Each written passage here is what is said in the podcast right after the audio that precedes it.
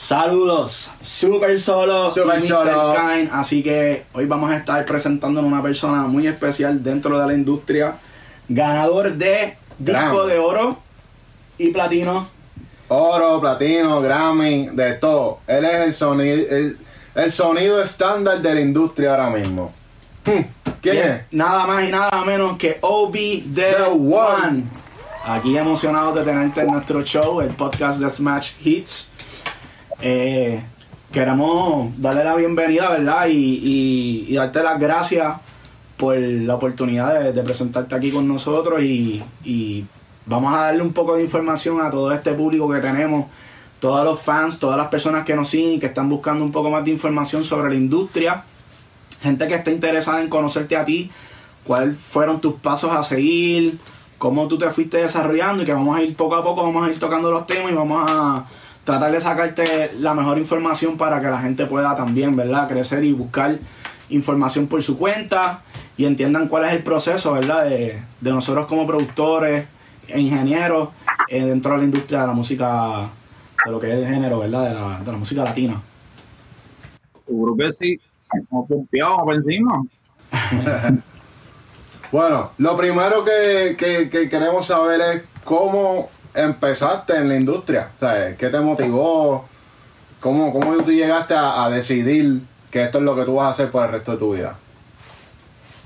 Mira, pues yo realmente empecé estudiando biología. Yo, yo estudié biología en, en la UPR de Humacao. Wow. Eh, pero fui músico desde los 10 años. Eh, empecé tocando trompeta, piano, eh, como le decía un poquito fuera de cámara, realmente que sí trabajé mucho como músico, especialmente percusión latina. Y, pues llegó un momento en que yo decía, pues está todo chévere, pero como yo más que todo también me desarrollaba eh, como músico porque mis padres fueron pastores muchos años en Filadelfia y abrieron una iglesia en, en, en Bensal, en, en Pensilvania, y allí pues no había músico, pues cuando tocaba aprender algún instrumento, pues rápido mis viejos, pues ¿cuál de ustedes va a aprender? Nosotros somos tres en casa, ¿y cuál de ustedes va a aprender tal instrumento? Y pues yo siempre era como que experimento, pues, yo me tiro, dale. Y, y me acuerdo que ya llegando, digamos, 2004, me junto aquí en Puerto Rico con un buen amigo mío, eh, J. Penny, eh, que fue un, momento en el 2004 donde lo que estaba bien de moda eran, los DJ. De ese, en ese momento estaba Warner, estaba Ulva, estaba Mercenario, y, y él me presentó este mundo y yo no sabía nada de Fruity, no sabía nada de Pro Tools, pero sí sabía música, sabía leer, escribir y, pues tocar a, a oído. Y pues él me enseñó, mira, chequeate esto. Cuando me enseña Fruity, yo me quedo como que, ah, ¿qué es esto? Este, porque yo decía, pues, no saber tanto instrumento, pero realmente no los puedo tocar toda la vez, ¿o qué voy a hacer con ellos? Y ahí yo pasé de, de, de, digamos, estudié biología ahí, pero llegó cierto momento en que más que, más que estudiar, yo, yo te podría decir que yo no podía esperar a salir de trabajar. Yo en ese momento trabajaba en centro médico. Este, y yo decía, yo no puedo esperar a salir de trabajar simplemente para meterme al estudio y crear y crear y crear. Y ya decimos temprano en la mañana, ya yo estaba como que, ah, dale, me tengo que ir a trabajar, dale. Y después cuando salíamos, otra a la acción. Hasta que dice, no, no, este, es- esto es lo que es. Eh, no hay como que más que buscar, a- a- aquí es donde me voy a quedar. Y ahí es donde me, me hago mi grado asociado en el Columbia y después termino mi bachillerato en, en Pulse, Wow. hasta llegar como ¿Y tú piensas que, que sí se necesita la Universidad de Full Sail o, o el CAT o, o hay otras por ahí también de, de ingeniería de sonido? Así que sí es importante obtener una, un- una educación en la ingeniería. Yo pienso que sí. Yo pienso que la educación es una herramienta muy poderosa para cualquier producto de ingeniero, especialmente cuando está empezando. Te voy a decir el porqué. La cosa más rara que tú puedes encontrar es alguien que esté dispuesto a mostrar todo su conocimiento. ¿Ok? Por varias razones.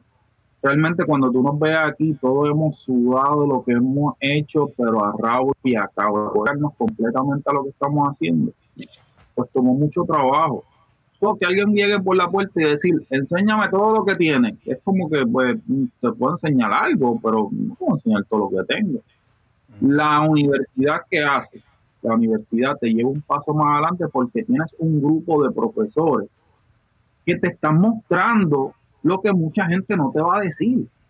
Entonces, está bien, no hace falta, pero sí te pone un pie en la puerta. Porque ya cuando tú entras con un conocimiento, ya, ya digamos que las cogidas de son mucho menos y también los tropezones que vas a dar son mucho menos. Ya tienes un pie en la puerta. Ya digamos, yo, yo soy de los que pienso que realmente tu, digamos, tu carrera empieza desde ese primer día en, una universidad, desde ese primer día, porque ya tú estás haciendo relaciones públicas. Tú no sabes si la persona que está al lado tuyo es el próximo el próximo cantante, el próximo productor. Tú no sabes eso. Pero sin embargo, tú lo estás conociendo desde un inicio. ¿Cómo tú puedes conseguir esa experiencia si no es yendo a la universidad? Porque entonces, ¿qué tienes que hacer? Buscar una pala. ¿Tú sabes cuánto te va a tardar buscando esa pala? ¿Cuánto vas a tener que josear para poder encontrarla? Pues realmente, ¿sabes qué? Sí, la universidad es tremenda herramienta porque realmente que te da un avance. Claro. y, y, más en Full Sail, que tenemos eso en común. Yo estudié en Full Sail y una de las cosas bien importantes que ellos recalcan es, el networking. Eh, y, y, que te consiguen los placements en los estudios para hacer los internships eh, cuando, cuando ya estás a punto de graduarte y eso también. Ahora, en la parte de, de los internships, ¿tú, ¿tú crees en ese proceso de empezar en un estudio desde cero, desde hacer el café, desde limpiar el estudio? ¿Crees en ese proceso? Sí, yo limpié mucho estudio, recogí mucho cable, este, busqué mucho café, mucha pizza, este, sí. ¿Tú sabes por qué yo creo en eso? Porque yo, yo fui intern después de, que yo salí de, de Pulseo, ya con un bachillerato en mano, ya habiendo este, aprendido este, de, muchos grandes del negocio, todavía estaba buscando, buscando y, y buscando café. Pero ¿qué pasa? Algo que me enseñó eso, ¿sabes? Más allá de, que, ah, pero contra, yo no fui al estudio a buscar café Hermano, realmente lo que eso te enseña cuán dispuesto tú estás realmente para trabajar en el negocio, para estar puesto para, para ese estudio, para, para, ese lugar. Porque un lío grande es que si tú no eres persona, para simplemente yo decir, pues lo necesito aquí, una escobita aquí, un, café o alguien que la consola, lo que sea, si tú no eres suficiente o piensas que estás mucho más arriba de eso, mi hermano, pues entonces, ¿cómo se supone que yo confíe en ti para algo más difícil? Entonces, realmente se crea estructura. Desde un inicio tú estás creando estructura. Y yo he tenido muchas personas que ahora mismo tienen un nombre bien, que empezaron conmigo y lo empezaron literalmente a ¿qué tú necesitas? Pero se ganaron mi confianza a tal nivel que se sentaban al lado mío y eso es, gordo, mira todo lo que estoy haciendo, olvídate de eso. Y tienes la oportunidad de eso, a de que si realmente tú te pones para esa vuelta, aprender, pero cosas que jamás y nunca hasta te hubieran enseñado en la universidad. Eh, yo estuve, digamos, unos meses en, en playback haciendo internado y después de hacer internado estuve de asistente e ingeniero allí en, en, playback con, con Ramón y Carlos. Y, pero todo empezó así, a través de, un internado. Porque ellos no iban a confiar simplemente a alguien que llegara por la puerta y decir, pues yo tengo un bachillerato. Porque tú sabes cuánta gente tiene, tiene grados universitarios que realmente no, han hecho nada con él. Y eso no tiene nada que ver con, con música o ingeniería, porque eso pasa hasta para la gente que estudia esta enfermería, este, para alguien que estudió este, empresa, eso pasa para un montón de gente. Eh, realmente la única manera de asegurarte, mira, este tipo la tiene de verdad. Pues mira, poquito a poquito tú te vas a dar cuenta del carácter de la persona. Y después que tú te das cuenta del carácter de la persona, mi hermano, lo demás yo te lo puedo enseñar. Y eso pasa mucho. Y todos los muchachos que, está, que trabajan en mi estudio, todos los que trabajan en mi estudio, mínimo tienen un grado asociado. Y mínimo estuvieron de internado antes de, de estar conmigo. Porque mi hermano, a la hora de la verdad, tú sabes que gente con talento hay en todos lados, en todos lados. Sabrá Dios si alguien que está mirando esto ahora mismo tiene hasta mejor oído que yo, pero ¿sabes qué? Lo que algo que sí nosotros tenemos es esta dedicación que nosotros respiramos, desayunamos, almorzamos. Eh, qué duro, qué duro. Están escuchando, mi gente, la dedicación, la dedicación es importante.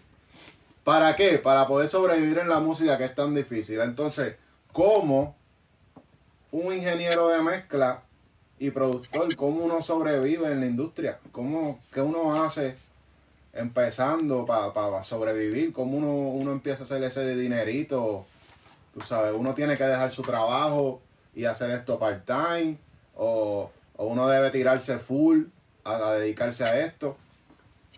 Las dos cosas.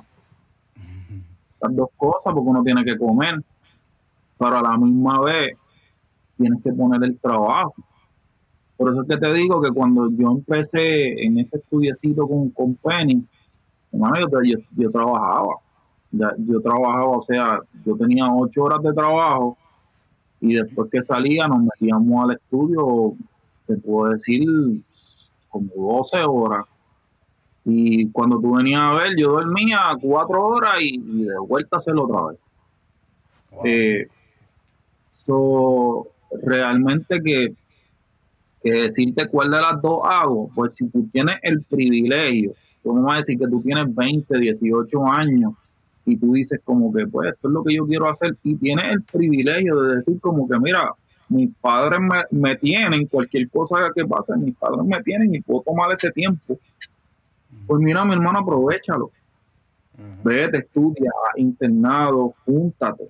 Porque sabes que lo que va a pasar aquí es que cuando haces tu internado, o te quedas que si eres bueno, chances son de que te vas a quedar.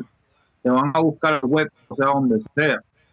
Y la otra es que vas a empezar a conocer gente que realmente está trabajando en el negocio, la está haciendo. Y mm. te van a decir como que me gusta lo que tú estás haciendo, me gusta tu dedicación. Porque la gente se enamora, yo creo, se enamora primero con, con, yo creo que con la personalidad antes de que con el trabajo que tú haces. Porque yo conozco mucha gente que está ahora mismo pegadísimo, que no son como que tienen el oído de oro, pero tienen una personalidad que papi Dios se la bendiga y donde quiera que tú los veas, la gente los quiere, los va a porque realmente te enamoras con su personalidad. La otra es, es la, que, es la que la, la, la que yo veo mucho es mi hermano, pero, pero sí es como un riesgo. Digamos, encuentra este talento que tú dices, este es el tipo, este es el tipo que va a dar el próximo, este, este es el tipo que la va a dar. Y tú, pues, te fuiste, la viviste con él. Ahora, sí puedes llegar por ahí, si el tipo de verdad llegó y la hizo, pues mira, usted va a estar montado ahí cuando la gente oiga y diga como que, ah, papi, me, me encanta lo que está haciendo fulano, me encanta el sonido de, de él, pues realmente te van a ver a ti. Ahora, suena bien bonito, pero hay un problema con esa teoría. Está arriesgando mucho. Por eso es que te digo, me gusta el route del internado y de estudiar primero, por el hecho de que eh, eh, si la está jugando de una manera u otra, la está jugando más seguro. Por el sentido de que está viendo y está aprendiendo de profesionales, no solamente de, del contenido que podría encontrar. Y no es que está todo en internet, tú lo puedes leer todo, todos los libros y todo eso, pero tienes gente que ha pasado por la experiencia directamente. Este, ahora, dale, aprendiste en la calle, me dieron las 20 cogidas, este, seguí joseando, me encontré la persona que era, ok, aquí es donde está el día. Y si no llega, y si esta no es, perdiste tu tiempo. La otra es, y si esa persona después que estás con ella, dijo como que está bien, yo soy el tipo, pero, pero quiero probar otro sonido. Eh, pues al otro riesgo. el tercero es que si tú le enseñas a alguien a que las cosas son regaladas, ¿quién te dice que después que llegue, aún cuando tenga el poder monetario para poder pagarte, quién te dice que lo va a hacer? Que ahí está, Porque ahí, está la cosa de, de, meterse con un artista full porque tú dices, ¿quién me va a asegurar que cuando ese artista se pegue se va, se va a acordar de todo el proceso que logramos sin ningún contrato, tú sabes? es difícil. No, es que es bien difícil. Si tú supieras que antes de yo, cuando yo, yo ahora mismo estoy desarrollando un artista que se llama Alexis, que ahora mismo estoy eh, a lanzar en, en, el 2021. Este, y mi hermano, de igual, te puedo decir, de igual manera que los que están conmigo, sea en la parte de ingeniería, sea en la parte de producción, se la tuvieron que sudar antes de yo poner un pie por ellos igualmente se lo tuvo que él.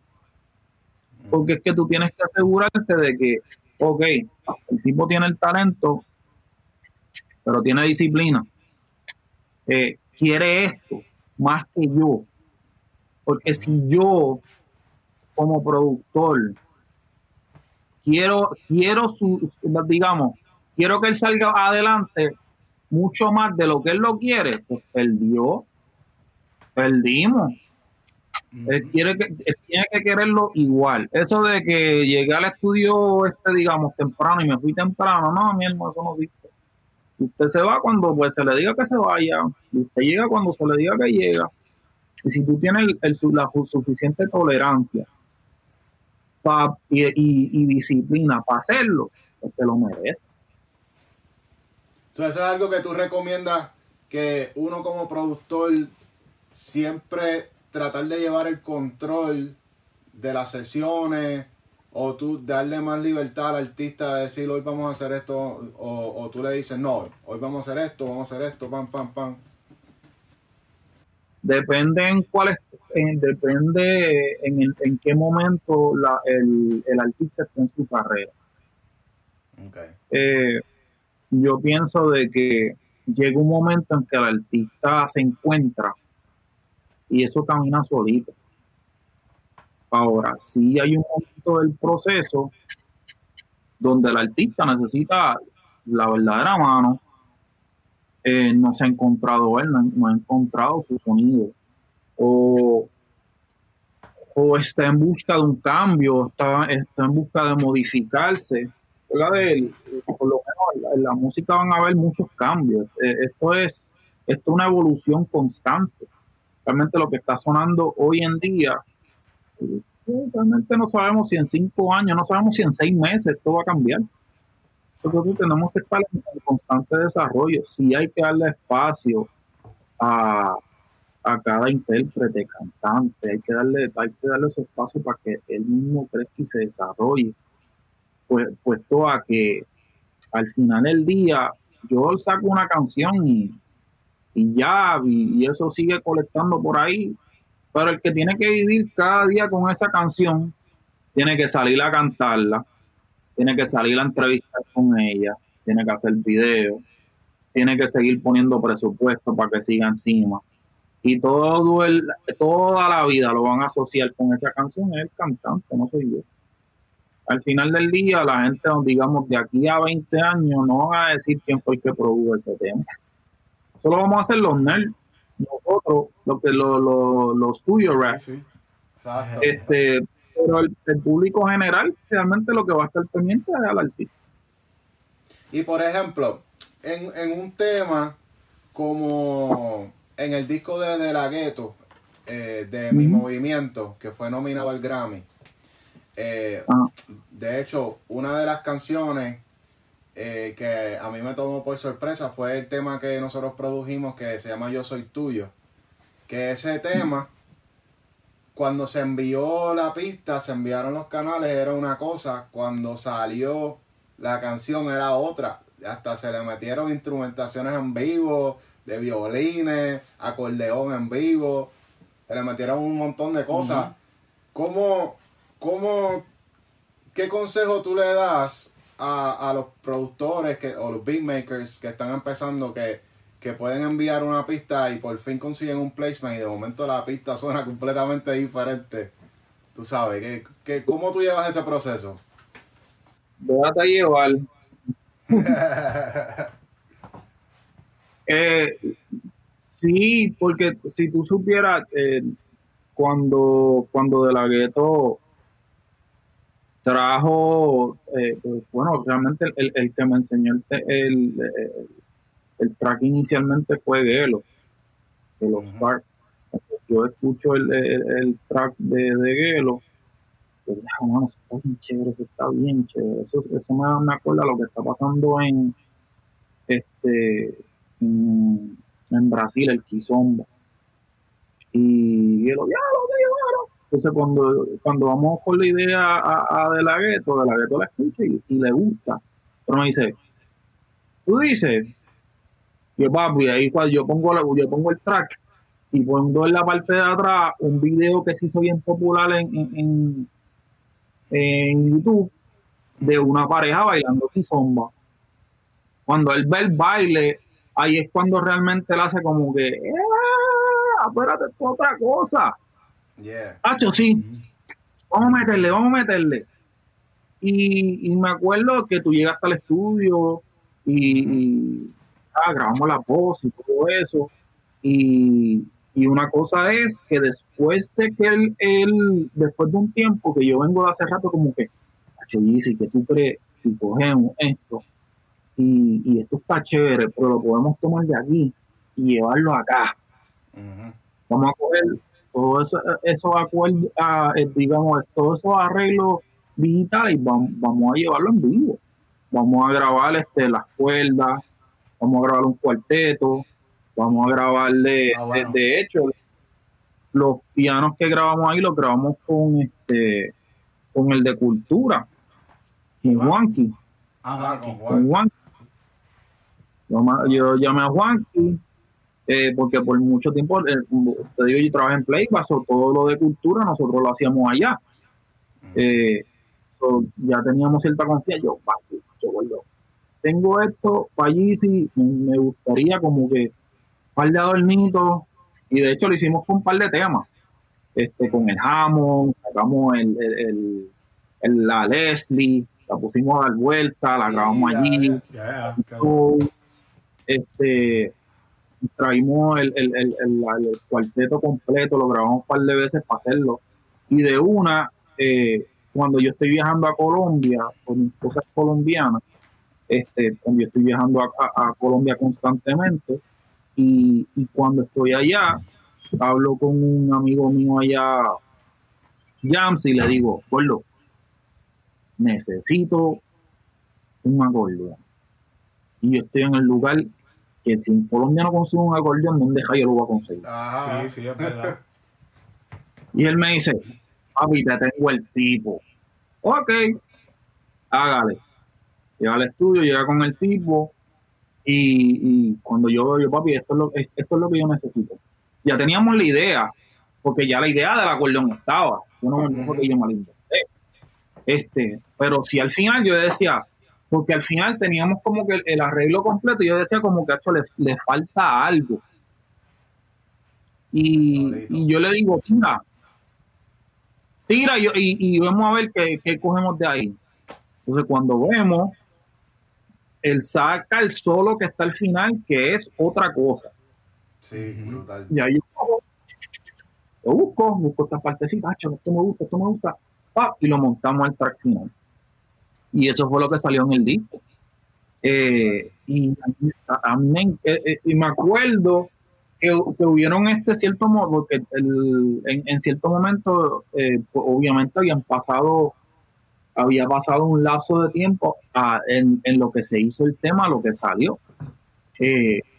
pero realmente lo que nosotros hicimos fue terminar como quien dice coproduciendo. Y, y es algo que uno le dice a, a, los muchachos nuevos, que mira, tranquilo, oye, déjate llevar.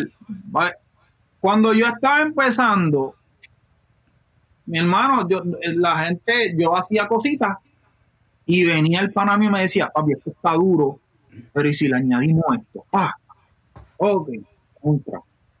Oh, o incluso cuando uno está en el estudio ahora, que, que, que uno tiene, yo, yo tengo varios arreglistas aquí en el estudio, y los muchachos, papi, checate esto que hice, eso está bueno, pero si le hacemos esto, muy este y, y, yo creo que, que es, es una manera de, de, realmente hacer palo, la manera de hacer palo es, es, es, es no solamente está en la colaboración. Si tú logras buscar la gente correcta para laborar que tenga la misma visión que tú. Porque jamás y nunca nos salimos de la idea principal. La idea principal estaba ahí plasmada.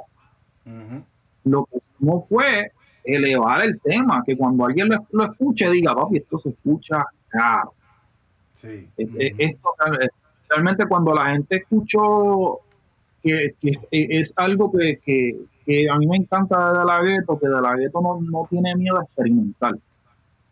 Eh, y, y, algo que yo siempre le he dicho, yo lo papi, nunca, nunca, nunca, por favor, se te vaya esas ganas de poder reinventarte, constantemente reinventarte. Porque yo creo que eso, eso es lo que lo ha logrado este, tener su carrera y, y en los últimos 15 años siempre estar encima. Porque cuando tú te crees que te las conoces todas, Viene el tipo y saca otra cosa más.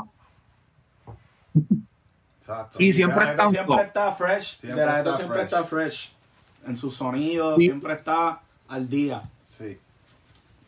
Entonces, eh, por lo menos para uno como, como productor, como ingeniero, eso es, es un lío, pero a la vez es algo refrescante, porque entonces puedes enseñarle algo, ¿será que le gusta? ¿Será que le gusta? Este? No, tú, papi, ¿qué tú crees de esto? Esto es lo que está pasando. Mira, papá, tal eso me gusta, o puede ser que te diga como que, no lo veo. Y tú tengas que indagar más, ok, no lo veo, espérate, dame un segundo, no te preocupes. Mira ahora. Y vaya, si llega el momento que el tipo dice, oye, lo veo, ahora sí lo veo. Este, y eso, y cuando hicimos trap fue igual cuando, cuando empezamos a hacer este trap fue igual. Este, hay, cuando se hizo salsa, que hicimos una salsa, fue de la misma manera, fue como que papi, y este tema, si lo hacemos en, salsa. Ya, che, tú dices, vamos a hacerlo en salsa. Dale, se montó. Que incluso montamos a Jerry Rivera. Mira vaya.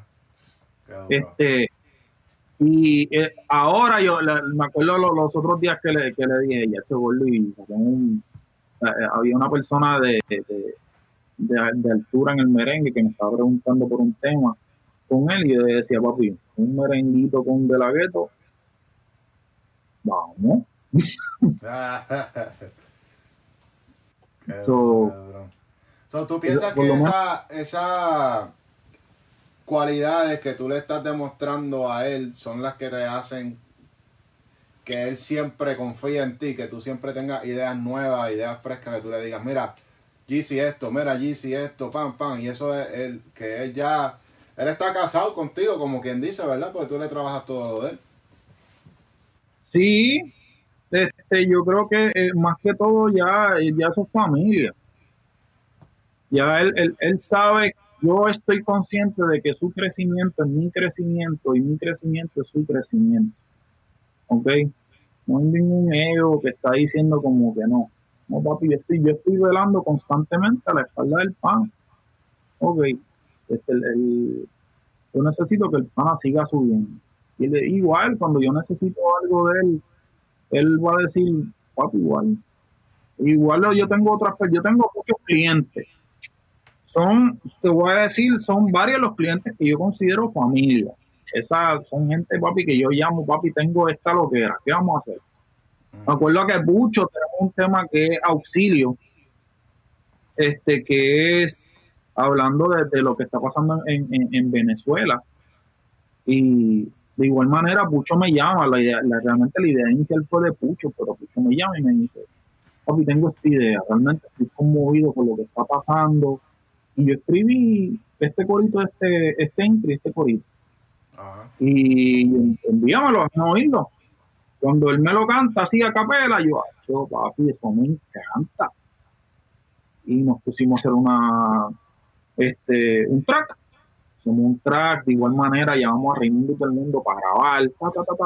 porque a mí me encanta, por eso tú vas a ver que los, los tracks en los cuales yo estoy involucrado en, en producción, chances son de que hayan muchas cosas grabadas, porque es que yo vengo de ese mundo. Ajá. Sí. Este, Y eso le da yo- otra vida. vengo- sí, este, para mí, cada vez que yo puedo meterle un músico o, me- o meter algo musical, para mí es. Tacho, me acabas, me acabas de hacer la, me acabas de hacer el mes y no la semana. Ajá, exacto, sí, sí, sí. Qué duro.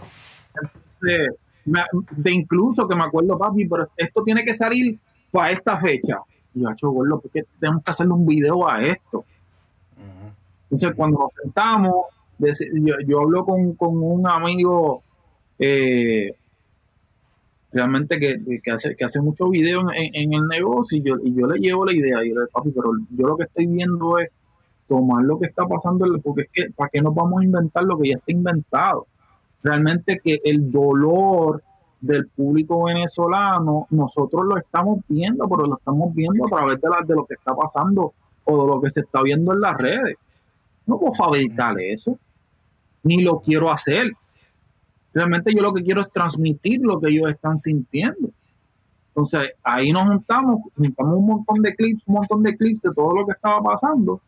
Este, hicimos una, una toma de, de, de Pucho y este el tema salió. Bueno, yo creo que no dormimos en una semana, pero salió Yeah. Y, y la gente estaba bien conmovida. La gente, a mí me- la, la, la reacción de la gente fue realmente que, que, que fue, fue, fue un sentir de que la gente se sintió, se sintió apegada de, de- de lo que estaba pasando. Qué brutal. Sí. Qué brutal, de verdad. Oye, y hablando de un poco, ¿verdad? De, de, de clientes, de tu volumen de trabajo, ¿cómo tú, ¿cómo tú divides tu tiempo para poder hacer tantas cosas? Porque nosotros sabemos que trabajas como ingeniero de mezcla, este, eres profesor también. No sé si es en una universidad específica o es que lo haces por tu cuenta. Este, No, el- produce. En Colombia. Eh, pues yo, yo, yo doy clase en el, en el Columbia, en el Columbia Centro Universitario, que es aquí en Ok. Cabo, una universidad en Cabo. Ok. Yo, yo veía de que la universidad queda 10 minutos de aquí, si acaso. Ok, ok. Y, y yo creo que mi, mi éxito se debe a- a- a realmente mi equipo de trabajo. Yo, yo sí, digamos, soy el que hago mucha parte de, de mi trabajo, pero sé, también delegar. En cuestión de que yo llego a tocar en las cosas importantes para darle, para darle su sazón, para darle su vida. Pero si yo no tuviera mi equipo de trabajo, pues yo no pudiera hacer la mitad de las cosas que hago. Eh, no porque no pueda, simplemente porque es que realmente que volvemos a lo mismo. En, en equipo es que realmente está, está el crecimiento. Claro, claro. ¿Quieres, ¿Quieres llegar lejos? Ve en equipo. ¿Quieres simplemente, pues, cuando llegue, si acaso, cuando se dé, pues ve, vete solo. Eh, Sí. pero va a llegar el momento en que las ideas van a empezar a repetirse. Yeah. Eh, eh, es un lío porque cuando tú ya llegas con cierto volumen de trabajo, ya tú estás constantemente, ya tú te ves haciendo, espera, espera, espera, espera, espera, estoy haciendo la misma pista cinco veces, esto no es. Ujú. Yeah. Eso es Entonces, pues ahí donde, donde realmente el trabajo en equipo viene, viene a, a mano. de que yo puedo confiar en mi, en mi equipo de trabajo y, y, saber de que, mira, Gordo, pues, y si le hacemos esta ideita, o papi, ya, ya, está, ya esto está ready para empezar a mezclar. Después que mezclo, hay un proceso que hay que entonces revisar y yo mezclo análogo, yo mezclo en, en consola. Consola, sí. Este, yo todavía, digamos, en cierto momento, eh, cuando yo, cuando, cuando voy a Miami y voy a estos estudios grandes, este, que yo pues, siempre me llevo asistentes. Incluso yo tengo artistas que me dicen, papi, pero ¿por qué tú siempre andas con gente? yo lo papi, porque, porque la cosa es que, dale, yo, yo puedo mezclar, no hay problema. Después que yo pueda mezclar, hay que renderizar todo lo que está en la consola y ponerlo de vuelta en Pro Tools. Exacto. Y eso es otro proceso más. O hay que empezar a pachar, o hay que editar estas cositas, o el artista le dio con grabar una última hora, mira, hay que editar estas cositas, hay que afinar estas voces un poco antes de poder pasarlas por la consola. Y, y si yo me pongo a hacerlo todo, todo, todo, todo, todo, papi, no terminamos, nunca terminamos. y, yo me acuerdo que, uno de los ingenieros de allá me dice, papi, tú eres de la, de la poca gente que llega y realmente usa la consola porque el, el, que sabe sobre el proceso sabe que hay mucha gente que sabe subir dos faders. Este, izquierda, derecha, y dale, ya está pasando. No, no, no, está pasando hasta que está todo ahí. Eh, que se activen los circuitos. claro, que está bien, que sature. ahí es donde está. Yo, te, yo me acuerdo de, de, de, que el otro día yo, yo puse algo, algo, sobre eso. Me acuerdo que, que venían y me, me decían como que hecho gordo, papi, pero es que en este mundo que estamos ahora mismo, realmente no hace falta nada de ese, nada de ese equipo análogo. Yo digo que sí. Yo digo que todavía, sabes que en cuestión de sí, tú puedes encontrar, digamos, herramientas que se, que se pegan y hacen buen trabajo. Pero todavía la creatividad de poder empujar un botón darle vuelta a un ecualizador y simplemente enfocarte en lo que estás escuchando, no tanto en lo que estás viendo, hace una diferencia eh, y ya yo creo que estamos en un mundo donde la gente es más lo que está viendo, si ve que, que, digamos, ponen un RTA y, está caminando de cierta manera la onda, pero se le olvida de que es un proceso creativo que, que, más que todo tiene, tiene que llevar mucho el oído. Y tu mejor herramienta es el oído, claro que sí. Pero si nos enfocamos más en lo que estamos viendo en la pantalla antes de poder cerrar los ojos y simplemente mover un ecualizador, este, que es el mejor sentido del mundo cuando tú puedes conectarlo a un tube, cuando puedes empezar a, este, a, pasarlo por, por un, un reverb análogo. Olvídate, cuando, cuando, yo me acuerdo que muchos asistentes cuando, cuando em, empezaban conmigo me decían, cuando yo le daba las hojas de. Ajá. Mira, oye, ¿esto para qué es? Pues tú ves cada botón en la consola. Cada botoncito en la consola, hay que saber dónde es que está exactamente, porque si fulano pide que se haga un recall, pues entonces hay que poner todo esto de vuelta en la mesa. Exactamente. No, y tú sabes que en los estudios cuando tú los alquilas, tú tienes que dejar la consola en cero. En cero. You got zero out the board para el próximo ingeniero que venga. sí. Pues yo usualmente, pues sí, cuando, cuando viajo, siempre viajo con alguien por, por eso mismo. Porque yo me acuerdo ahora mismo cuando, en, uno de los últimos viajes que hicimos a Miami, que, que llegó cierto momento en que el, el, el artista quería grabar unas cositas más, o el productor quería hacer otras cositas más y yo había estado 12 horas metido en el estudio y yo estaba que, no valía 5 chavos. Yo vuelvo papi, mi oído ya no vale Este, pero si quieres que, el asistente mío se quede un rato más contigo, para entonces plasmar las ideitas nuevas que tenga, las verificamos temprano. Porque el problema es que uno llega a cierto momento en la noche que uno está creativo y quiere meterle 50 cosas nuevas y cuando te levantas, te das cuenta como que, diablo, rayo fue lo que hicimos, hermano. Hmm. Esto no era. Vamos a virar pata. Ajá. Eso pasa, eso pasa. Y eso está bien. Yo prefiero hacer eso, tener que virar hacia atrás y decir, lo tratamos, que estar este, un tiempo diciéndome como que, ya, oh, mano, siempre quisiera poder hacer esto. Eh, pues, yo prefiero pasar ese proceso de, volver hacia atrás que simplemente y, decir como que no era a nunca haberlo hecho y, quedarte con esa duda de que si realmente ese era el camino o, no era el camino. Yeah. Oye, Obi, y otra pregunta. Eh, yo, yo me imagino como que aquí todos los que están viendo el podcast ahora mismo se tienen que preguntar porque cómo, de dónde es que viene el dinero que nosotros como productores vamos a recibir cuando tenemos un tema con un artista ¿Cómo, ¿Cómo, tú dirías que sea, sería como que tu negocio ahora mismo? O sea, tú estás recibiendo dinero de regalías, eh, de mezcla, tú cobras por hacer tu trabajo upfront con los artistas. ¿Cómo tú dirías que tú divides ese, ese ingreso? ¿Qué cosas son las, las cosas que realmente te dejan dinero? ¿Qué otras cosas las hacen más por amor al arte? Yo te voy a decir que realmente es de, todos lados. Eh, sí, el negocio que se llega, más que todo, depende, depende del artista. Porque yo realmente no puedo hacer un negocio de regalías con un artista, o, simplemente todo que sea regalías con un artista que está empezando. No tiene sentido. Porque aunque el tipo me diga, te voy a dar el 75% de las regalías, que no va a pasar, este, cuando viene a ver, no, no va a romper igual. Porque si es un artista nuevo, nuevo, y le va bien, digamos que rompan 100, 150 mil views, 200, es más, si ya está uf, metiéndole chévere que haga uno o dos millones. Realmente cuando tú vienes a ver el número en, en, regalías, no son una gran cosa.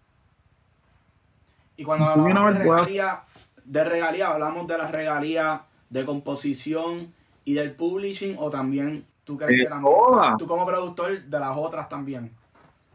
De todas, porque es que ahora mismo, realmente cuando tú coges, si, si coges solamente, este, digamos, publishing, pues está chévere. Si es un artista grande que le va a dar placement en radio, pues está bien chévere. Ahora, si, si el mayor contenido de ese artista es digital, pues puede ser que tú le pidas un, pedazo de lo que es el Sound Exchange. Este, que más que todo sí es para lo que son las radios digitales.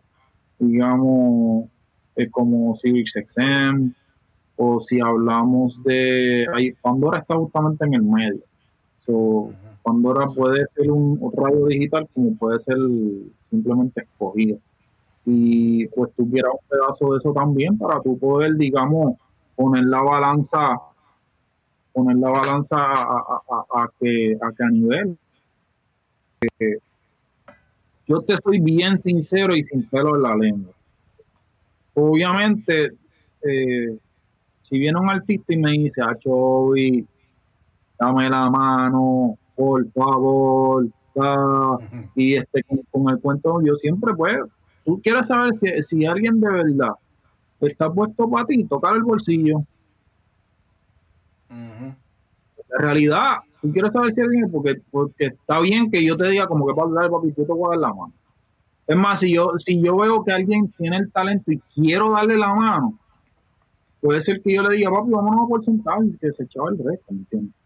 Eh, pero si yo le digo, papi, pues, no sé, pues, dame por puntitos de aquí, puntitos de allá, y tú ves que la persona está como que, ah, pues realmente no es, no es equitativo, no, no es como que, simplemente es un dame la mano, pero no espere algo de mí.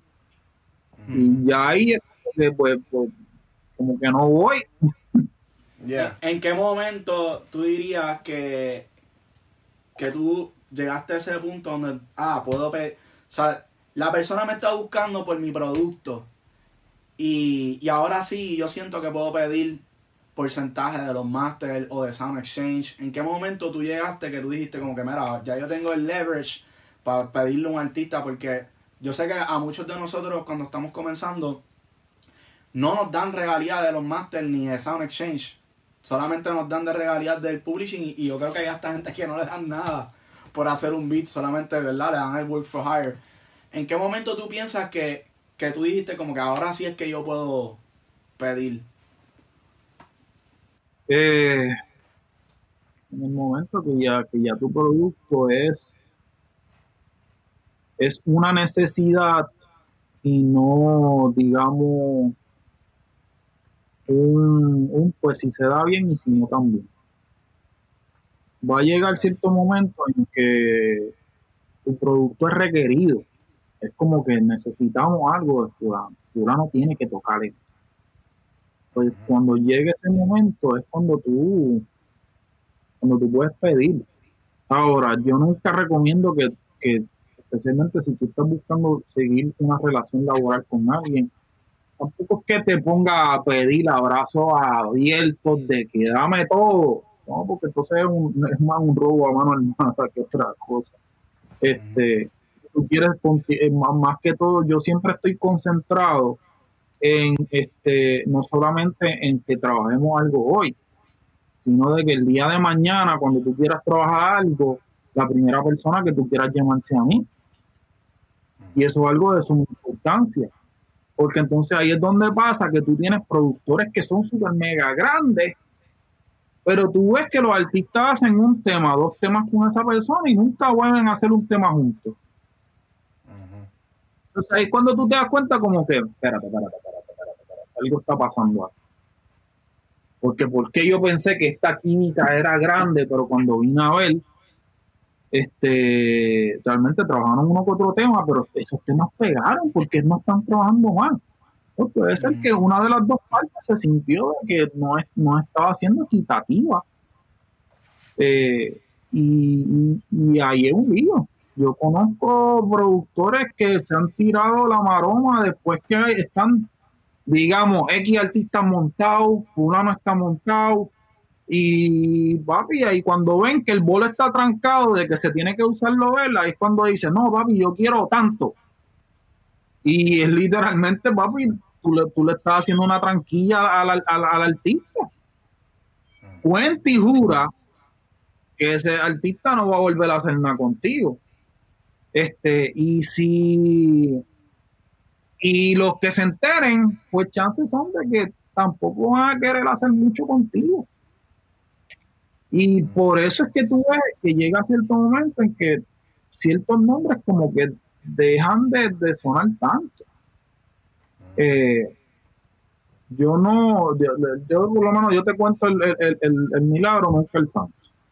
Este, eso, eso, es cosa de otro y la manera en que otros corran su negocio son, son su manera. Eh, por, por, lo menos mi manera de ver el negocio es que yo quiero asegurarle que tú quieras trabajar conmigo hoy, este, mañana y cuando siempre caiga algo.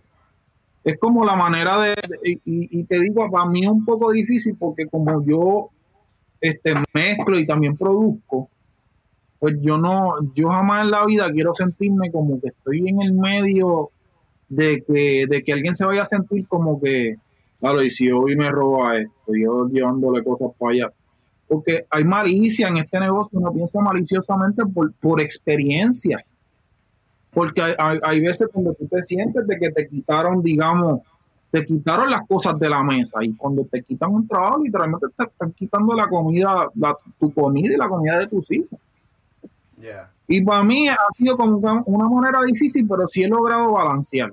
Por cuestión de que, digamos, viene un negocio a través de ti, mi hermano, créeme y jura, aunque yo diga como que, yo creo que le pongo encontrar una pistita mejor Porlo, tú vas a estar involucrado en el proceso porque tú fuiste el que traíste el producto a la mesa. ¿Cómo yo te voy a sacar de ahí? No, porque volvemos a lo mismo. El día de mañana, tú quieres mezclar tu disco, ah, lo quiero mezclar con oro.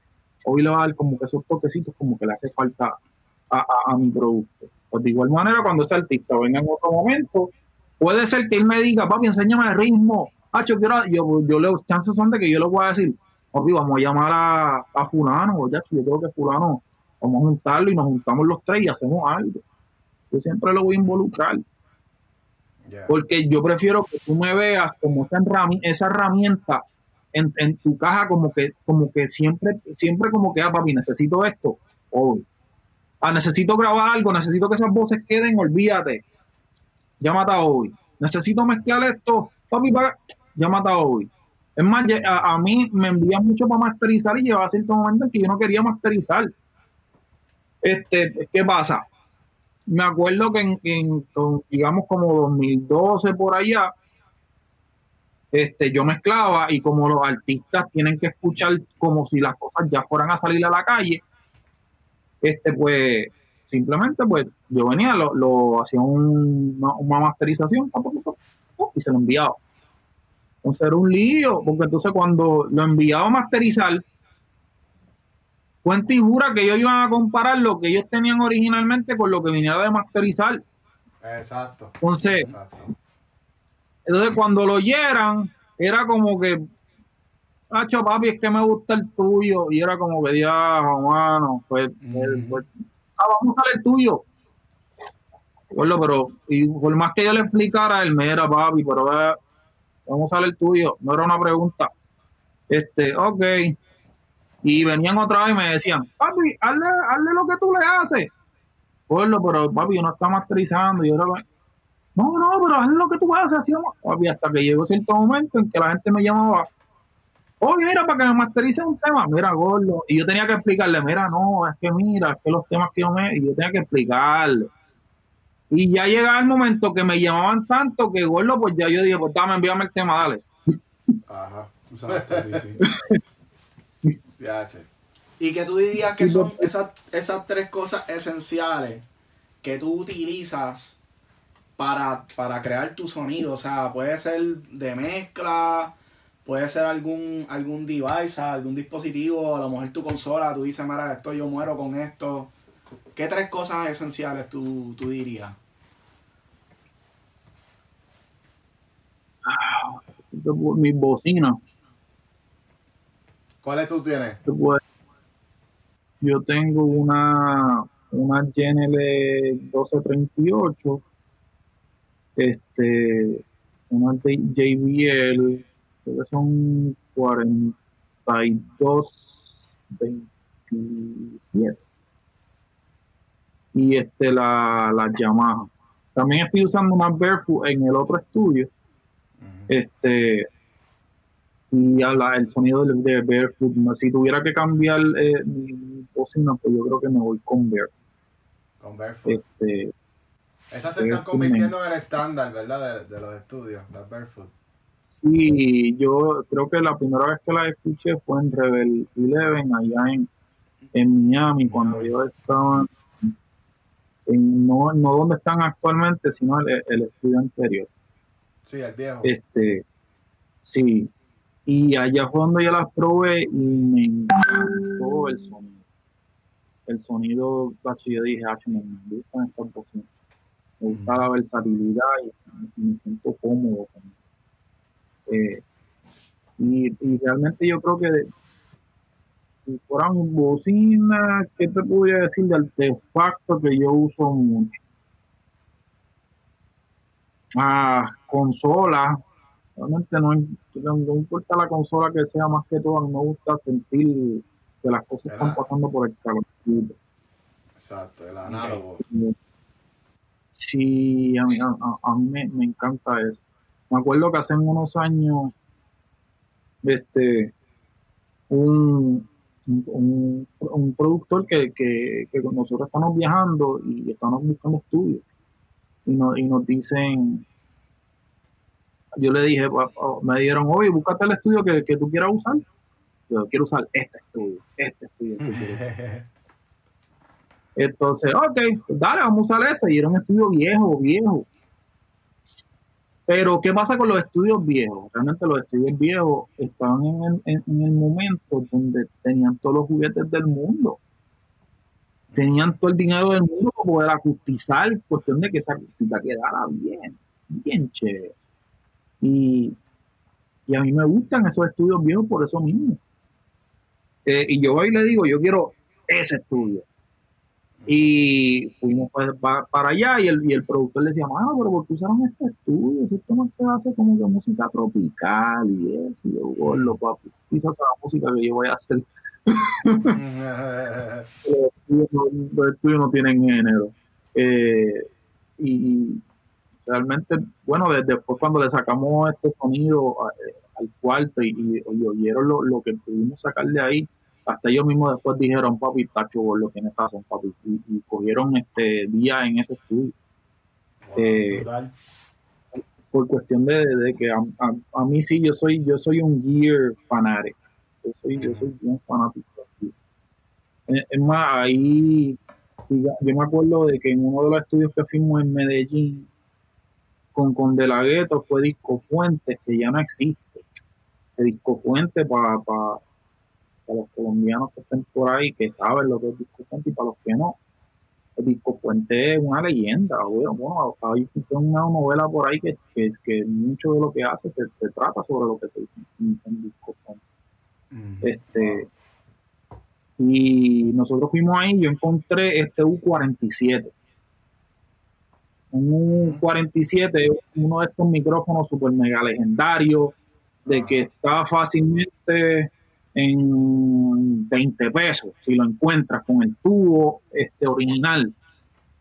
Y cuando yo, cuando yo encontré ese micrófono, yo eh, había un tema que no, habían varios temas que nos faltaban por grabar de, de, la gueto para para el disco que estábamos haciendo. Y, yo vengo y le digo, ah, si vamos a grabar tal tema con este micrófono, Pacho. Gordo, pero vamos a grabar eso otra vez. Pacho, sí, vamos a grabar eso otra vez. si no te gusta, lo, lo, que tenemos. Dale, vamos a probar que se chave. Y lo grabamos y ese fue el take que se quedó porque el, el color de ese micrófono era increíble. Bueno, el color del cuarto era increíble, el cuarto era inmenso, tenía un, piano de cola que parecía un muñequito dentro de, la cabina. Sí, era bien gigante el, salón. Wow. Sí. Y pues yo soy, yo soy fanático, digamos, si, si me tuviera que quedar sería con, con mi equipito análogo, mi bocina. Y para, para los que están empezando, ¿Tú crees que, con un Apolo pueden zumbar de verdad? Pues mira, yo te voy a, yo te voy a hacer la misma analogía que me hizo Bruce Widin en algún momento. Este, no saben quién es Bruce Widin. Bruce Widin fue el ingeniero de, Michael Jackson. Ok.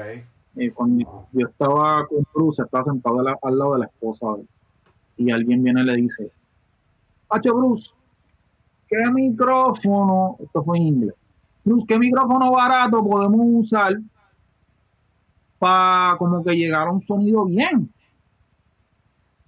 Y Bruce le dice, no sé. Entonces, pues, todo, el mundo lo mira como que, ah, pero porque, entonces, esperando algo. sí, entonces de ahí yo saqué dos cosas. Es que Bruce decía que no sabía era porque realmente cuando él empezó su, estudio como tal, él hipotecó su casa para poder comprarse dos U47, que es el micrófono que estábamos hablando anteriormente. Él hipotecó su casa para comprar dos micrófonos. so, tú decirle al tipo, comprar algo barato para poder hacer lo que yo tuve que hipotecar mi casa para poder hacer, pues mi hermano le estaba aventando la madre. Y la otra es que el tipo te dice que no sabe, porque es que realmente no sabe, porque es que no lo ha usado.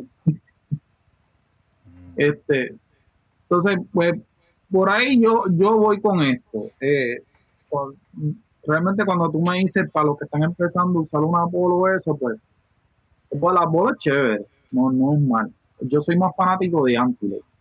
Este, pero realmente no te puedo dar una experiencia directa o decirte por, por, mi experiencia si me ha funcionado, porque es que no, no, no lo uso. Entonces, pues, como que pues, te estoy recomendando algo que, que, no estoy personalmente como que atado a él. pues como que no, no, no es como que la, el, el, el, no soy como que la mejor persona para decirte como que sí, ese es. Y yo tengo clientes que me, que me dicen como que sobre, digamos, bocinas, este, qué bocinas baratas puedo comprar, tengo 500 pesos para comprar bocinas. Pero pues lo no sé, porque es que la, la bocina más baratas que yo tengo aquí, digamos, son esas Yamaha, y esas Yamaha son de los 70, y son japoneses originales, no sé. Cuando yo empecé, yo usé con, empecé con una BX5 digamos, cuando yo empecé para el, 2005, Ok. que son una, unas bocinas que hace M Audio. Y me gusta. Hasta los otros yo las tenía por ahí. Porque no, no creo mucho en estar cambiando de bocina constantemente, no creo mucho en eso. Porque el problema es que, recuérdate que toma de tu oído fácilmente un año, un cuarto y, y- y a las bocinas. Eh, y ustedes que están estrenando estudios, me imagino que había cierto, cuando estaban empezando, que era como que, gordo, no sé dónde están las cosas. Auditivamente es como que no, no sé dónde están las cosas. Sí, fue un proceso. No es como- un proceso. No es que el cuarto está mal, es que simplemente a lo que tu oído se adapta, pues eh, es un procesito chévere. Sí, que tienes que desarrollar esa relación con las bocinas también para tú entenderlas. Ujú. Mi recomendación, sí, a los muchachos que están empezando es extiende la mano lo más que pueda.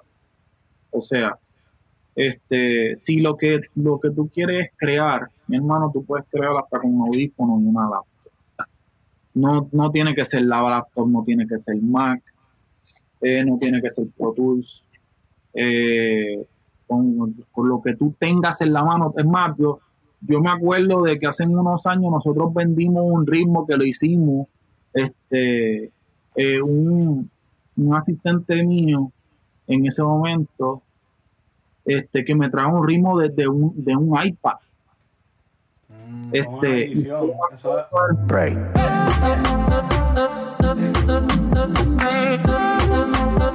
Mi gente, mi gente, mi gente, lo, vuel- lo devuelvo aquí, lo devuelvo aquí. Ahí está. La bendición. la Eso fue una bendición, oye, porque no todo el mundo, todo mucha gente piensa que tú necesitas tener un montón de equipos para empezar tu carrera en la música. Y eso es algo que nosotros promovemos, nosotros tenemos un tutorial dentro de nuestro canal de YouTube que explicamos que, por ejemplo, para los artistas y que están comenzando, con un celular tú te puedes grabar encima de una pista con autotune integrado. O sea, que no hay, no hay que tener mucho equipo para comenzar y como tú lo dijiste, o sea, un iPad. Qué brutal. Leslie, Leslie este, el muchacho mío, usa una aplicación en su celular. No se olvidó cómo se llama la aplicación. ¿Dónde está la Leslie? ¿Cuál es la aplicación que usa? La cosa es que él, él lo- él cuando me envía referencita, me la envía él grabando desde el, desde el celular. Y puede hacer tracks en el celular y todo. Sí. Que cuando viene a ver, a grabar ideas, palo. Claro. ese, eh, ese ritmo que nos, yo me acuerdo, nosotros hicimos ese ritmo en el iPad y lo a un, un- un cliente que se enamoró del ritmo. Papi, ese ritmo me encanta, no, eso es. Qué duro. Y era como que,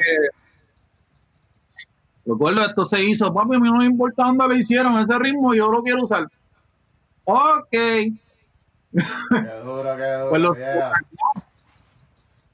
lo traqueamos, lo sacamos del iPad Mm. este lo pasamos por, por la iMac y este lo pusimos jugoso, pusimos un grandecito, y así se fue, así está bien. Y hablando de ritmos y eso, tú no sé si, has- si sabes de la plataforma de BeatStars, en el cual tú puedes como productor tener tu tienda online eh, de pista y en vez de vender los temas tú puedes alquilarlo y darle licencias de uso. ¿Tú estás familiarizado con, con esa plataforma? Sí, ¿Y qué tú, qué tú Sí, piensas igual sobre hay, eso? hay varias, pla- hay varias plataformas que están haciendo eso. Este, yo uso muchas veces una que se llama Soundbetter. Esa es la Eh, de Spotify. Soundbetter, no sé si es de Spotify, pero Creo que la compraron. Es un marketplace, ¿verdad? De ingenieros, de mezcla, Ujú. productores, sí, sí, sí. Spotify. Entonces, ellos, uh, eso está chévere. Eso abre como que nuevas posibilidades. Ujú. Eh, pues yo uso, porque una, una ingeniera este, me la recomendó, me dijo, oye, te, te metiste a esta página, y te de eso. Este, y cuando me enseño, yo, coño, esto me gusta, porque podía simplemente poner esta información. Y hay mucha gente que piensa que uno es inalcanzable, hacho, papi, poder alquilar hoy el estudio, poder hacer papi, eso tiene que ser imposible. No, no es imposible, mi hermano. Hay gente que me escribe por, por DM y me dice, oye, este, me gustaría grabar unas cositas en tu estudio. Bueno, bueno, papi. Entonces aquí se renta tanto la hora. Si no te grabo yo, pues te está grabando uno de los otros ingenieros, pues, pero, puedes venir y usar el estudio. No lo de menos. Este, Ah, bueno. Y, ¿Y algún, algún insight dentro de esa plataforma que tú digas como que, mira, en verdad, me están llegando un montón de guisos por, a través de esta plataforma. Yo pienso que es una buena manera para ya, cuando tú estás a cierto nivel, me imagino que, que hay algún tipo de requisito dentro de esa plataforma. Pues por lo menos ella, ella es bien sencilla de usar. Eh, lo que me gusta de ella es que no, no, no te impone nada. Es, es- es decir, bueno, si te pone a competir. So, los ingenieros más grandes ahora mismo están ahí metidos. Tú, están, tú estás tan alcanzable como el dedito tuyo. Ok. Y, y, y sí, hay mucha gente que, que me, me ha tirado como que "Tacho, me gustaría que afinar más vocecitas, me gustaría mezclar un tema, masterizar un tema. Es una manera de, de, de hacerlo un poquito más alcanzable porque te ve más profesional cuando haces el, el reach. Que simplemente tirarle a uno al, al- DM con, con el cuento de papi, a mí me gustaría. Porque el, problema es que puede ser estés serio. Pero le ha llegado a uno este, tanto mensaje que uno dice como que ah, Sí, Aquí la bueno. hit. sí, no, no, exacto. Entonces, para uno como, como profesional ya es como que más legit cuando tú vas allí y allá tú vas a hacer el pago y después que haces el pago, pues la- ellos retienen el pago y te ponen a trabajar y cuando termine el proceso, tú libran el, el- los chavos. como quien dice. Está sacan bueno. a ti como que de la, ecuación de estar como que arretreando como que mira gordo. o yo soy bien celoso y yo no envío nada hasta que no esté el pago de este lado.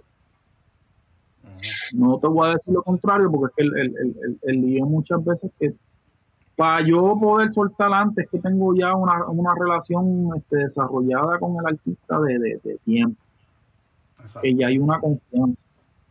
Este, y, y es como todo, la confianza es, es bien frágil. La confianza es, me fallaste en una, pues gordo, pues tengo que volver atrás. al- Este, te quiero mucho, compadre, pero págame dinero. Sí, no, así. No, y como, y como quiera, cuando, cuando tú vas a Kmart, tú no puedes salir con el producto hasta que tú des los chavos. O sea, usualmente el que está dando el servicio o el que está vendiendo un producto es el que tiene primero que recibir el dinero para luego soltar el producto. Sí, pues, realmente tú tienes, es, es- es cuestión de educar a tu cliente. Tú tienes que educar a tu cliente. Eh, porque si no educas a tu cliente, mi hermano, va a tener 20 líos. Y es mejor simplemente liberarte de ese estrés, de decirle a la persona, mira, yo trabajo de esta manera. Si te interesa bien, y si como que tú dices como que, ah, podemos hacerlo de esta manera, pues ponlo en la mesa. Hazme una oferta. Dime, dime que, tú, que, que te gusta. Y lleguemos a un happy medium. Exacto. Eso está bueno, eso está bueno. Contratos con disquera. ¿Tienes algo? ¿Tienes algún un publishing deal? No, ahora mismo estoy independiente, independiente. ¿Ya escucharon? Sí, Independiente. sí este, no me he puesto dos o tres este como que en la mano, pero realmente hasta que yo vea algo que yo me sienta ah, creativamente, digamos, un poquito más suelto, pues ahí pues, me pongo.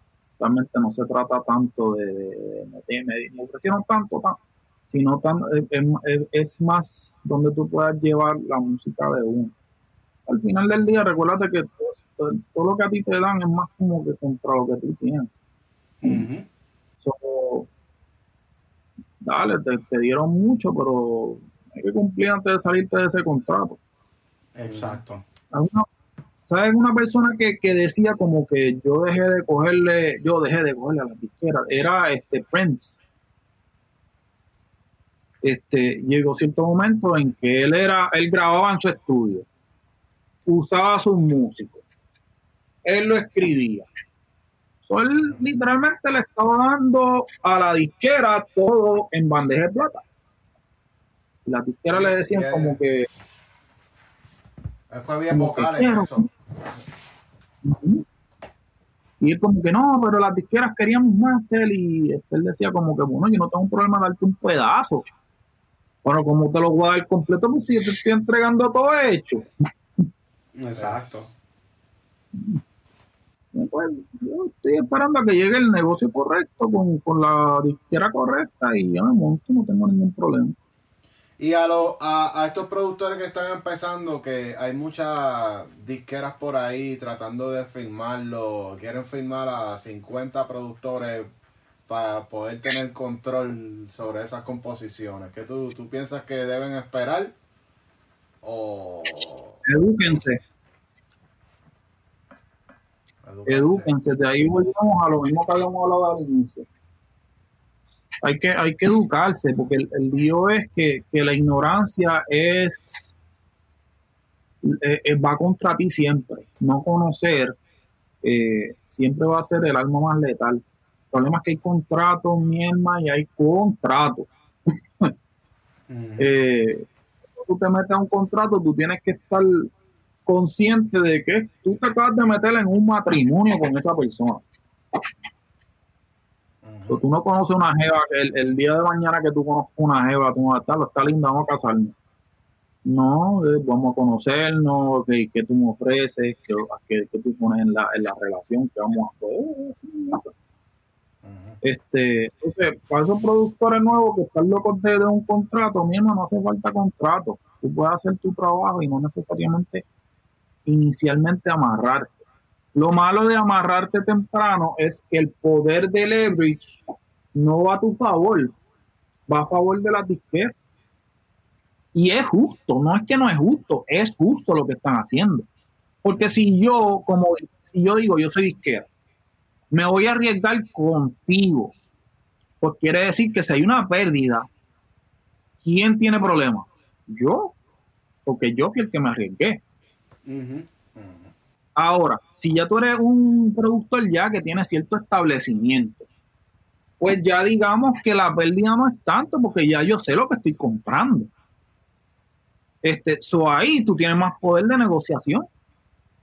Tú dirías que hay que esperar a que llegue el momento que tú veas en, esos cheques que te digan de regalía.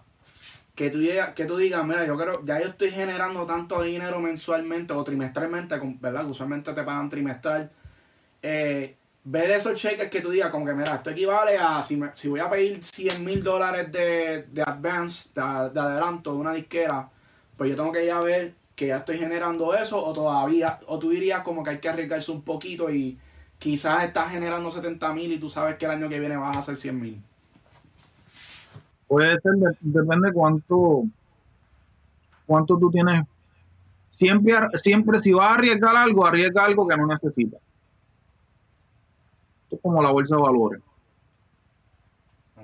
Este, en el sentido de que si tú sabes que tú vas a poder cumplir con ese contrato, fírmalo. Si tú ves que ese contrato va a adelantar varios años de tu carrera, fírmalo. Si tú ves que esa persona no te está amarrando de una manera que tú te sientas de que te, te va a ahorcar firma. Eh, ahora, de pensar de que no, es que necesito más dinero, más No, no, no, no pienses en eso. Porque al final del cabo, eh, eh, eso te va a salir más caro. Piensa más en dónde pueden poner mi carrera.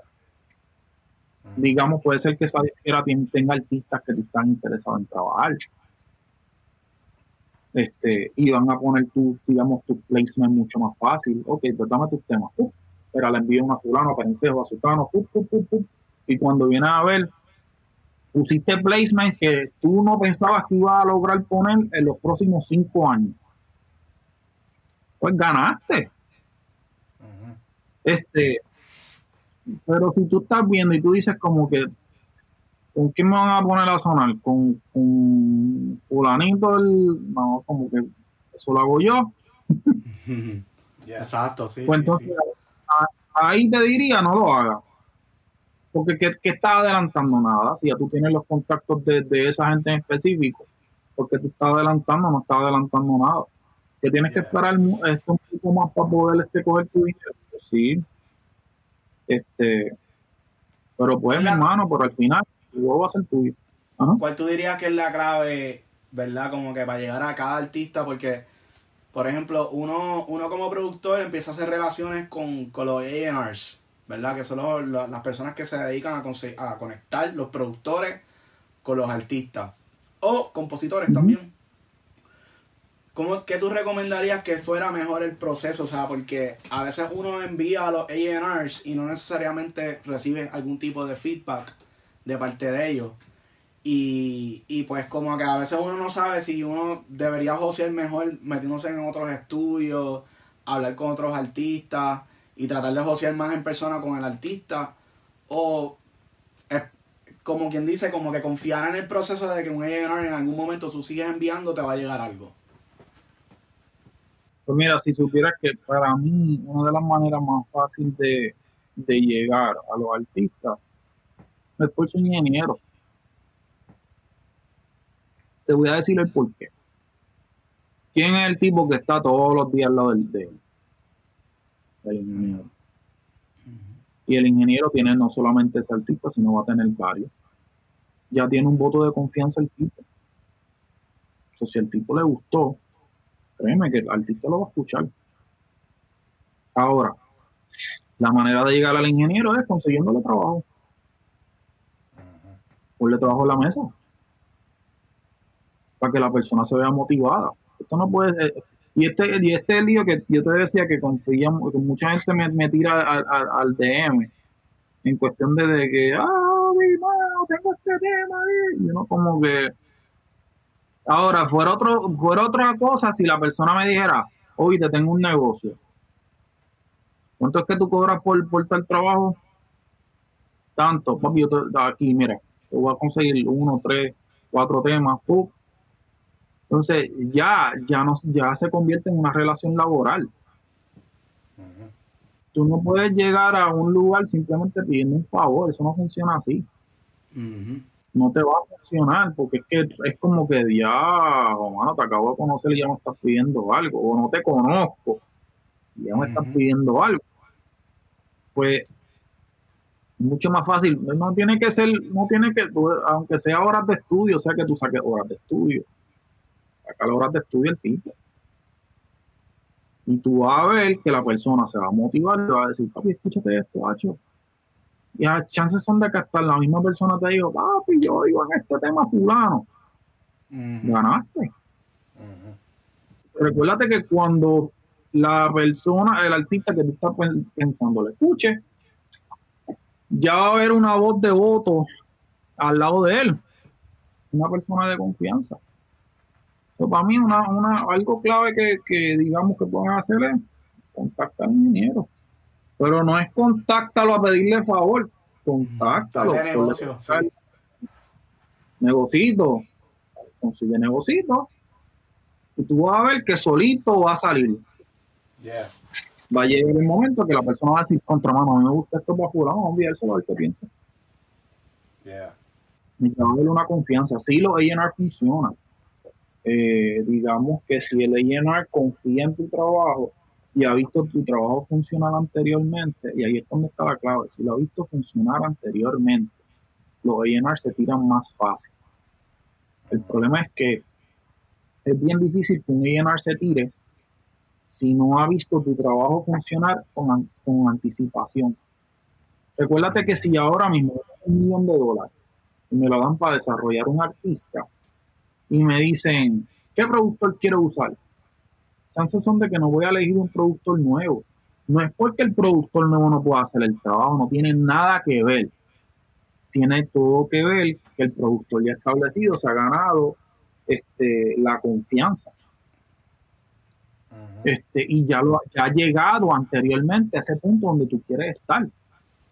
Entonces, chances son de que tú como el eh, productor nuevo tengas más, tengas alguien que considere el riesgo mucho más tangible, este, yéndote con el, el, ingeniero porque ya el tipo tiene visión. O si este, hay algún otro productor que tú digas, pues eh, es un poquito difícil ya cuando estás enviando a otro productor más, porque entonces ya tú te sientes como que tal, pero si me brinca, ya se les va bien la persona si lo escucha ya es como que ya va directo donde el artista. Si el artista confía en lo que le dice eh, eh, eh, su ingeniero, chances son de que sí, este, pues puede hacer un placement. Qué duro. Duro, duro, eso duro. es clave, clave. Escucharon, Corillo, eso es clave. duro, duro. Bueno. Bueno, yo creo que ya, ¿verdad? Sí, ¿Qué sí. queda por ahí? Yo creo que ya. Proyectos, proyectos que tengas ahora mismo así que tú digas como que, mira, ahorita mencionaste que tienes un artista, Alexis, ¿verdad? Ujú. Está Sí, pronto a salir tengo- en el, el año que viene. Cuéntanos un poco de eso también para que la gente diga como que, ah, vamos a buscar al, al artista de hoy. arroba Alexis PR. Este, si estamos grabando, ya anteriormente Alexis ha sido compositor aquí en, One Music Apacho, ya como ¿cuánto? dos, tres años. Este, y ya olvídate, la escrito a Raimundo y todo el mundo. Pero siempre me había hablado de su interés, siempre desde un inicio siempre me había hablado de su interés de, de salir como, como artista. Y por ende, pues vamos a desarrollarlo pero me toma especialmente en todo lo que ha sido la cuarentena, que uno ha tenido como un poco más de tiempo para poder sentarse este, y desarrollar un producto, porque es como todo. Pues ahí nosotros tomamos la tarea de, de sentarnos y desarrollar lo, lo, lo que teníamos en, Duro. este, y siento que, que tenemos algo bien. Yo hace rato no me, no me, no me zumbaba a desarrollar un artista, sí habíamos desarrollado anteriormente. Y yo estaba envuelto en el desarrollo de muchos artistas. Este, como que estuve involucrado cuando se empezó a desarrollar. Tan pronto, digamos, como cuando empezó a desarrollarse al mismo Anuel o cuando era Darel, porque yo siempre he tenido bien buena relación con Ñengo y todo- todos los G4. So, cuando estuvieron empezando a, a- a desarrollar todo ese grupo que estaba bajo los lo, el Jeep, pues, era como que, ¡ay, te voy a enviar algo! Pa, pa, pa", Lo enviaba para acá. Este, y, y, y, bueno, imagina, en, el- en- teníamos muchas muchas cosas de que ahora mismo, por lo del Liliano, tenemos este varios temas. Este, yo me acuerdo de que incluso cuando estábamos en, en la premier de mi movimiento, este, estaba allí Eric Durs con Raúl Alejandro cuando Raúl Alejandro nadie sabía quién era. Y, y Eric me hablaba de él como que papi, este, este, ya tú vas a ver, este. Yo, pues, vale, vamos para encima. Y, y siempre le he dado la mano a Raimundo y todo el mundo a poder desarrollar su, su producto. Ahora dije, siempre he estado buscando la persona indicada para poder hacer mi proceso mío como productor Exacto. este, y, y, alguien que yo pudiera decir, él cae bajo lo que estamos tratando de llevar. No estamos forzando, no, ni él se está forzando para entrar en lo mío, ni yo me estoy forzando a, a entrar en su mío. Yo creo que complementamos muy bien y, y se va a ver una vez salgamos ahora en, a principios de, del 2021. ¿Vas a salir con un EP? Vamos a empezar uno que otro single y ya tenemos el EP. Duro. Ok, Duro, duro, Sale un duro, poco duro. y salir con el EP. Qué brutal. Bueno, Corillo, Muchas gracias, Obi, The One, el ingeniero más duro de Puerto Rico. Búsquenlo en las redes sociales, Obi The One, ¿verdad? Obi The One. Pueden buscar también a su artista, Alexis PR. Así que Yeah. gracias, gracias por la oportunidad, ¿verdad? De presentarte a nuestro podcast. Ya saben, suscríbanse a nuestro canal. Eh, búsquenos en Instagram también. Síganos en las redes sociales. Sigan a Obi, sigan a su artista. Hasta la próxima. Gracias a todos. Check it. Muchas gracias, Obi. Seguro que sí. Wow.